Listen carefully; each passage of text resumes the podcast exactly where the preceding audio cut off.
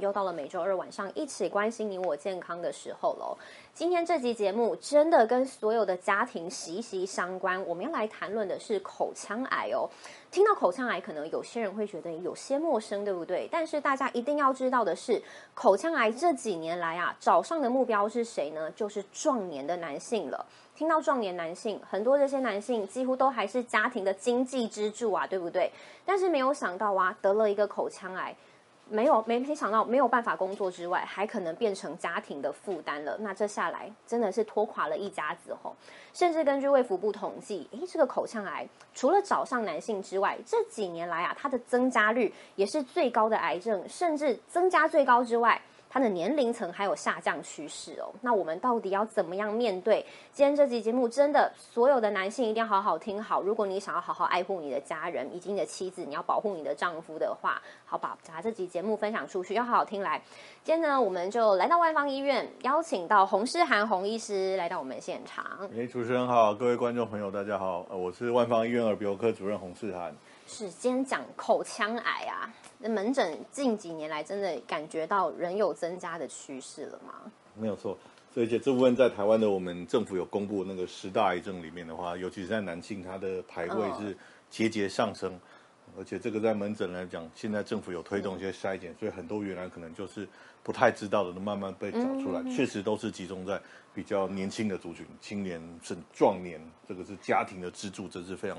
影响非常大的一个区。哎，真的耶！如果说爸爸都还在赚钱年纪，然后突然间说罹患一个癌症，哎，那是老婆小孩啊，真的都不知道怎么办呢？哦，会造成很大的一个负担。医师自己看都觉得蛮心疼的啦。对对。那到底你刚刚说壮年，你说年呃年龄层的确真的下降了。那你自己看过最年轻的患者是几岁呢？我有看过，在我刚当主治医师的时候，那个时候来看病历表上面，居然年次还比我还轻。所以我实际上有看过二十七、二十七岁、二十八岁左右就得口腔癌的，这么年轻就得啊？对啊，那个时候正好等他步入到是他人生里面开始要去工作一个要扛起家计的时候，突然对癌症，他整个家庭就有点瓦解掉这样。哎，真的人生正要起飞的年纪，是是是。哇，那这样子，哎，会这么年轻的原因大概是什么样子的问题啊？其实这部分就关系到我们口腔癌里面了，所以呃，口腔癌或者头颈癌里面一个最大的一个特色。其实这部分应该是大家要留意的话，就是这部分跟其他的不管是肺癌啊，或者是大肠直肠癌比较不一样的部分，就是它非常跟致癌物有关系。哦，就是所以为什么有些人说自找的？当然我们不要用这么污、那么那么不好的字眼，不要说是你是自找的，而说这个东西是跟一个致癌物的接触有关系的时候。这样子的致癌物的接触的年龄，如果是相对比较轻，那自然而然你这个发作的族群就在比较轻。就这个致癌物是？所以这个我们常见的话，就是我们耳熟能详，就抽烟、喝酒、吃槟榔，这个是台湾长期来最大的三个祸首。哦，所以口腔癌是直接跟这三个是直接相关的，是直接相关，也是最大的原因嘛？对对。哦，所以基本上都是可以说口腔癌基本上就是后天造成的啦。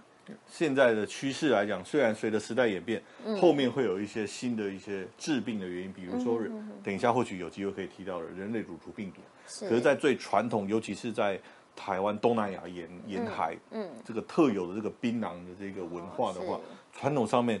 大概还是难以脱离抽烟、喝酒、吃蜜粮，是我们最大众的这一个。哦所以比较年轻的话，可能是哎，可能他从十八岁甚至还没成年，可能就已经接触这些东西了，所以搞不好会比较早发生，也说不定。哦，那为什么会，比如说男生跟女生比例好像说是九比一嘛，对不对？为什么男生会这样远高于女性这么多啊？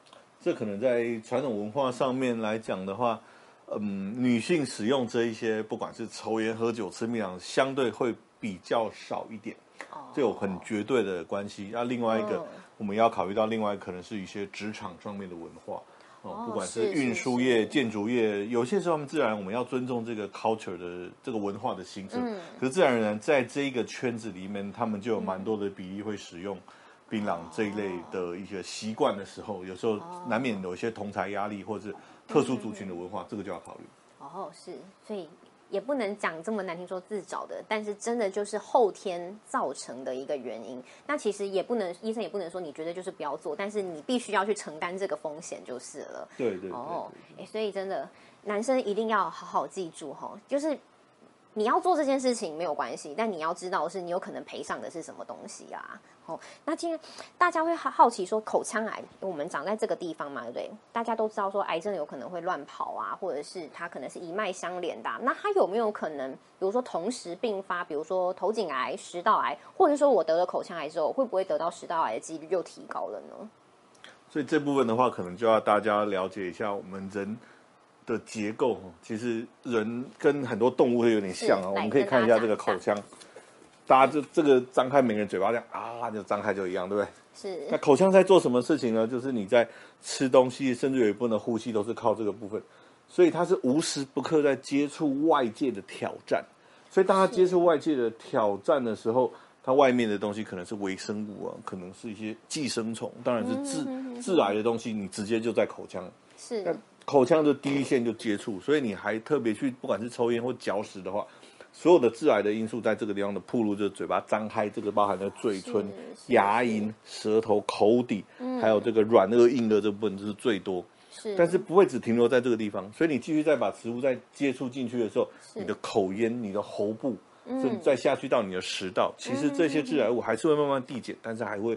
沉积到这个部分，是是，所以我们发现到很多的病患，他们同时合并喉癌、合并食道癌、口腔癌合并食道癌，哦，所以这个东西额外都要再特别要去做筛检，甚至于发现了还要在两个地方分别都要再治疗。哦，所以意思是说，如果我已经首先发现口腔癌了，那可能医师就要。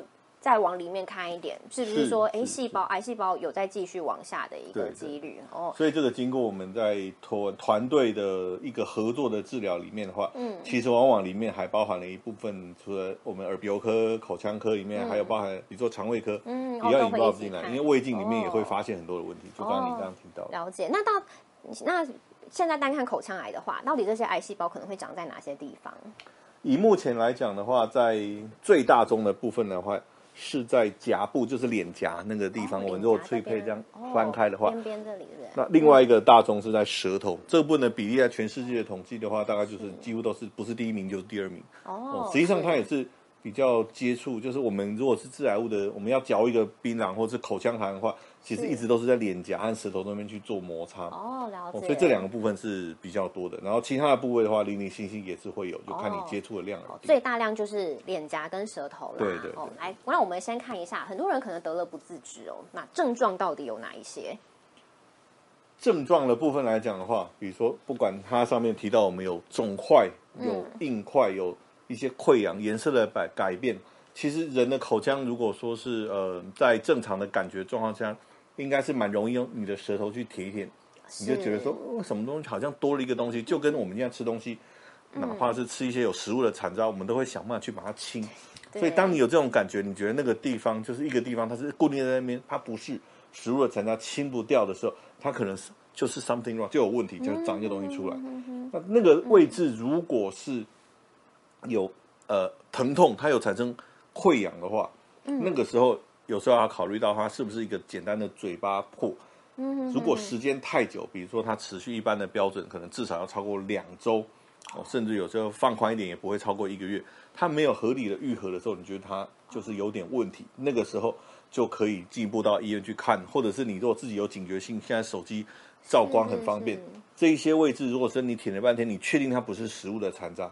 搞不好你可以做一个自我的检测，你就拿一个灯光、你的手机过来，然后你就是翻开，比如说这个位置这样翻起来，这个就是嘴唇，在牙龈的部分就看得到。嗯，脆配的部分来讲，maybe 呢，你比如说你一只手拿手机，你就是拿勾开一个指头、两个指头都可以看一看，照光照镜子就可以看，这边也是可以如法炮制。嗯，那下唇就这样拉开。嗯，那如果是舌头，这样啊这样看就看那个那个像像麦当劳那个 M 的那个。那个字，那个是软腭，嗯，舌头的表面也可以，让舌头往上抬着，就可以看口底。是，所以这些就是或许在家里面用一个简单的手机的一个一个照光，然后用这样子看就可以自我检测方式。然后外面脸稍微摸一下，有些会对称性，嗯，有些硬块，这些大概都可以让你大概看一下口腔的状况。当然，如果高阶一点的话，有些人还要去检查脖子的部分哦，这些都是。让你。稍微提高警觉，就是说，哎，我的口腔里面出现一个东西，怎么舔它就弄不掉，它是不是真的长东西？可是光看前面这两点呐，你说长硬块还是什么的，有些时候哎，蛀牙也会肿起来，对不对？所以，然后有些你说伤口不愈合，现在人很容易，比如说饮食习惯，然后又熬夜，又很容易嘴巴破，哎，会不会有可能蛮容易混淆的？说误以为自己只是蛀牙或是嘴破。对，所以在症状上面如果没有办法去做一个很好的区隔的时候，当然，如果说你的你的邻居就是旁边就有那个你负责的居家医疗的诊所。不管是牙科、耳鼻喉科都可以，请医师评估是一个最快速的方式。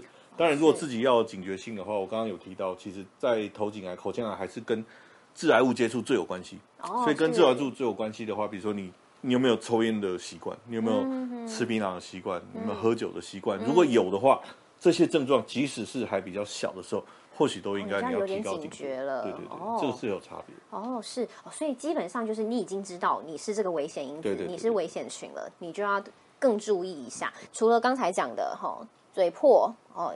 有异物感，还有不明原因麻木，还会疼痛嘛，对不对？还有出血也是有可能。如果说是这个呃肿瘤它开始变得侵犯的比较深的时候，比如它容易会造成出血，这个可能性都存在。嗯，甚至于它吃的比较深的时候，你影响到整个舌头的肌肉的结构，是你你的对称性就你舌头伸出来可能就哎有点歪掉，嗯，或者是因为你麻木，你的感觉神经受到影响，有一部分的感觉就怪怪的。哦，是在这样状况之下的话，就要更严重一点，就赶快来看。是，好，再往下看。舌头的部分，刚刚讲了，如果说是他吃的深度比较深，影响到活动的话，就刚舌头伸出来的话，对称性就不好。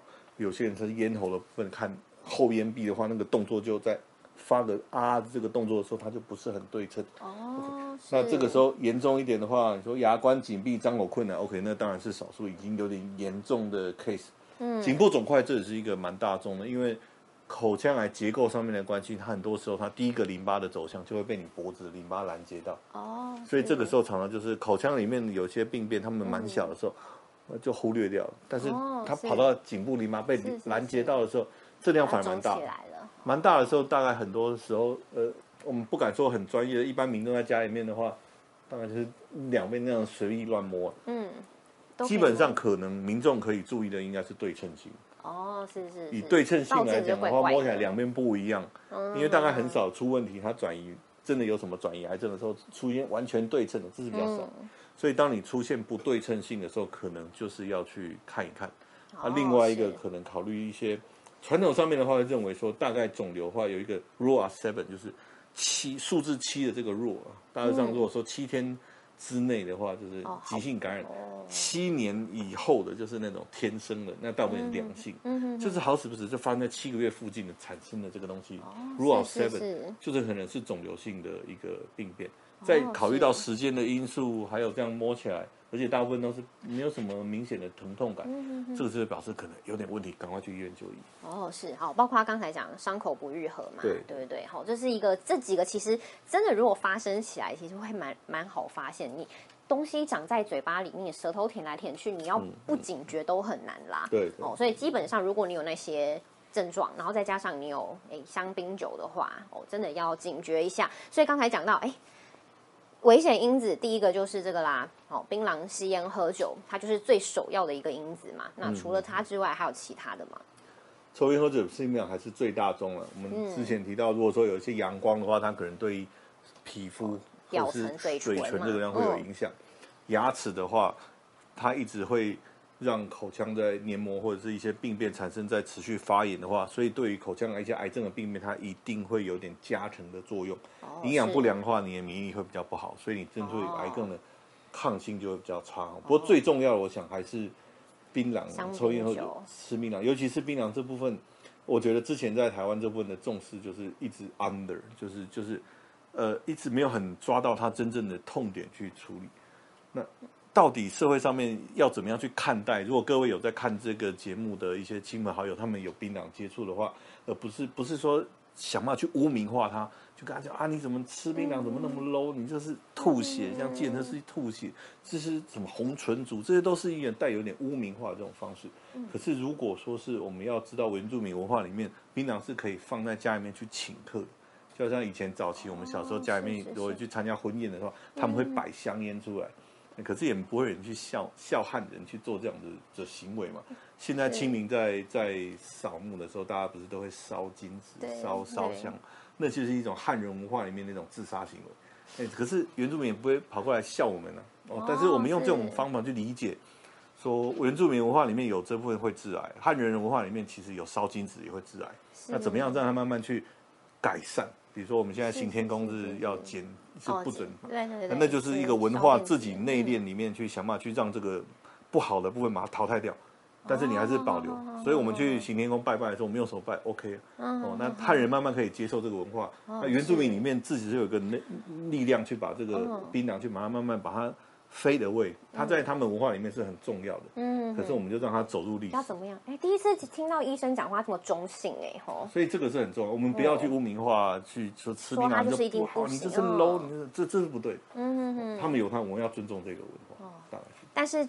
你要承担什么样的风险，跟你要知道有足够的知识去理解它是最重要的。但是医生有没有看过，比如说相关研究说，同时有这三者，就同时吃槟榔、吸烟、喝酒，哎，他罹患口腔癌几率会高出多少吗？三者都有的话，这以前台湾做的很有名的研究，因为很好记，就是一二三，三个都有的话，它其实得到口腔癌的几率是。你们三者都没有的，一百二十三倍。到一百二十三哦，哦，非常的高哎，哦，它不是只说哎高出两三倍而已哦，是一百二十三倍哦，对，所以基本上。通常你有这些三个都有的男性，常常就会常常基本上哦，基本上他可能真的到了四五十岁，哎，可能好发年龄是在几岁？刚才说有二十七岁，但是主要好发年龄层大概在几岁？大部分常见还是在五十岁上下。五十岁上下，五十岁都还是要。养家活口的年纪耶，哦，所以真的也不要说你不要碰啦，不要说剥夺你生活乐趣，但你必须要知道到五十岁之后你可能会面临什么样的风险啦，吼，所以男性朋友要注意一下，家庭重要呢，还是生活乐子重要呢？这个对家庭，我觉得这个是应该是要每一个都要承担自己，每个人对自己的健康要负责。对，所以当你年轻是接触这个致癌物的时候，你就是要认知到说，有一天你可能会毁掉你的家庭，你就要想清楚。我印象很深刻的就是在我比较年轻当主治医师的时候，曾经有一个父亲来，口腔癌已经很严重了，然后带着两个小孩子，然后就单亲，妈妈在哪里不知道，然后就他的老妈妈带着儿子来就医，然后带着他两个小孩子，然后那两个小孩子是那个老妈妈在在呃在照顾的，嗯，然后最后尽了非常大的努力，也只能撑了一段时间，最后那个父亲还是过世，所以我其实一直都有点内疚那个。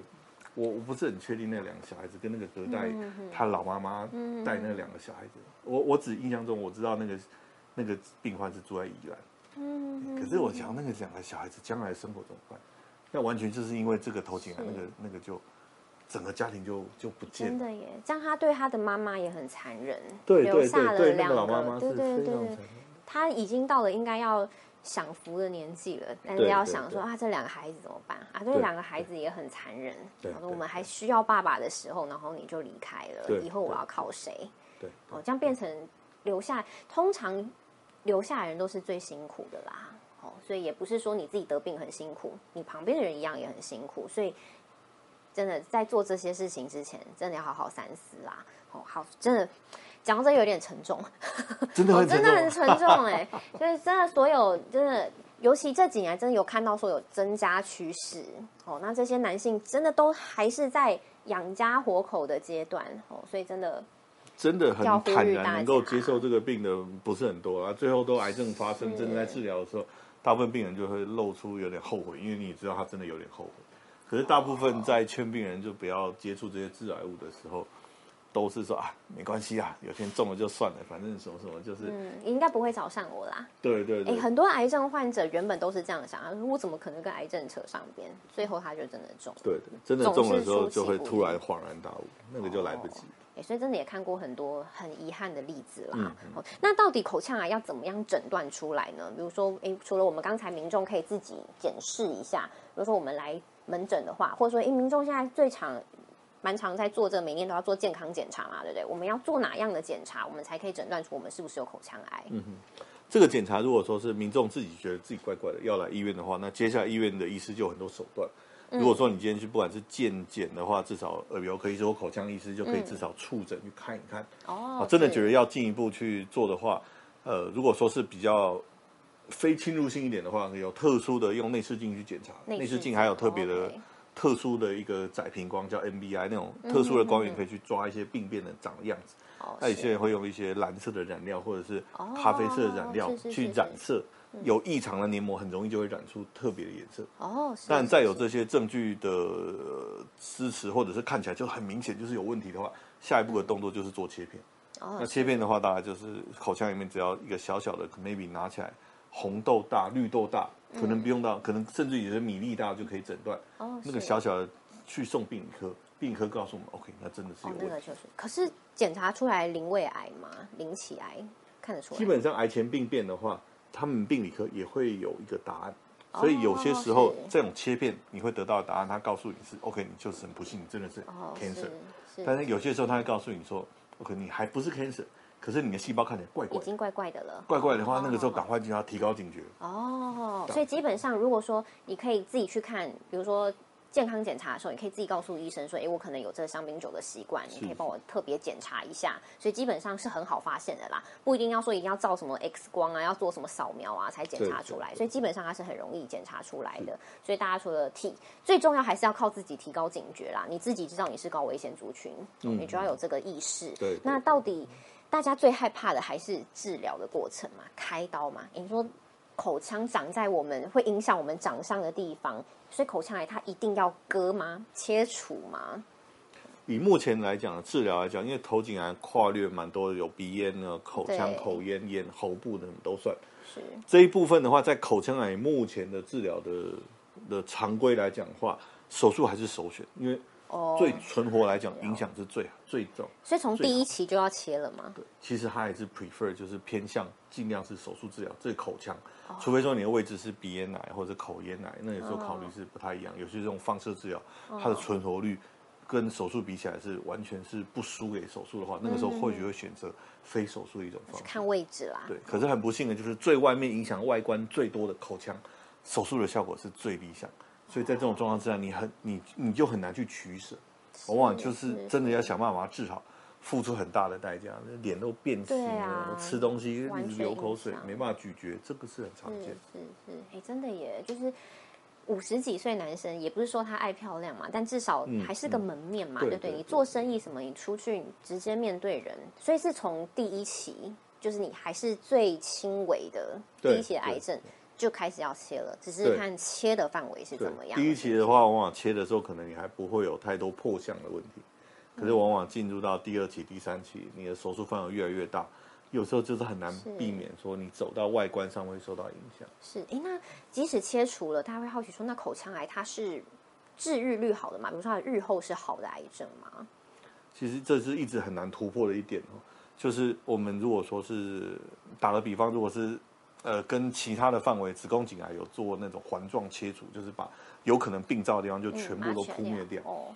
可是口腔癌也是有这样子的一个致癌物的接触，可是你接触的是整个口腔黏膜和咽喉黏膜，但是在很显然的医疗上面没有办法把一个人的口腔黏膜去把它做预防性的全切除。对，像像乳癌，乳癌可以做像安全那那个对全乳切除，口腔没有办法这样做，所以口腔癌常常遇到一个很大的一个困境，就是我做了一个地方的手术把它搞定了，过了几年以后有另外一个完全不相干的位置跑出来。但它也在口腔，可能就是左边的，左边的脆配，然后右边啊右边的舌头，然后右边右边的软腭。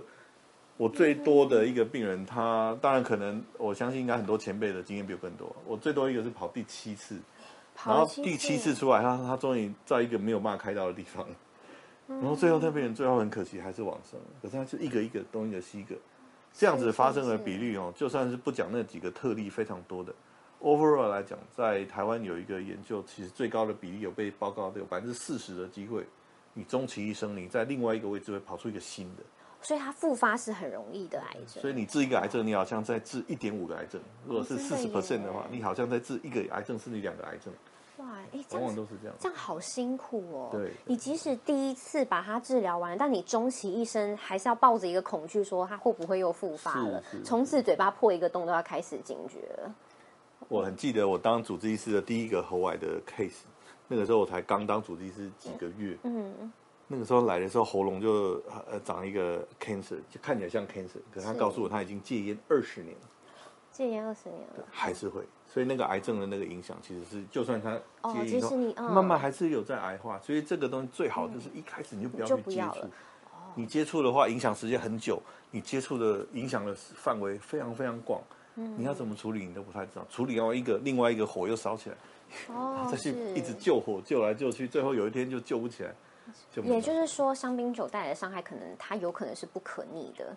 你戒了，它有可能会延缓，就是延缓你发作的并发的时间，对，但没有办法说你这辈子都不并发。而且你吃槟榔吃的东西，不可能说哦，我吃槟榔这个只接触到这边，太困难了。我整个口腔都是那些东西。是哇，所以真的刚才听到很沉重啊，吼，真的是让男性这样子一夕之间造成家庭这么大的一个巨变，然后甚至你说我接下来可能第一第一期早期发现我先治疗好了，但你没有办法把握它不会再复发，真的好辛苦，最多七次啊，到处跑，哎，这样真的人生都会觉得很绝望哎吼，所以真的预防胜于治疗啦，你不希望自己走到这一步，来我们看一下六大法门真的非常重要。千万真的不要走到说，哎，我真的要走到一个，我会一直发现第七次的一个几率？哦，所以这个要避免的话，烟和呃槟榔、喝酒这部分的话，我们了解到槟榔的部分来讲，你目前在台湾做的大规模、长期的研究的话，槟榔是比较没有成瘾性，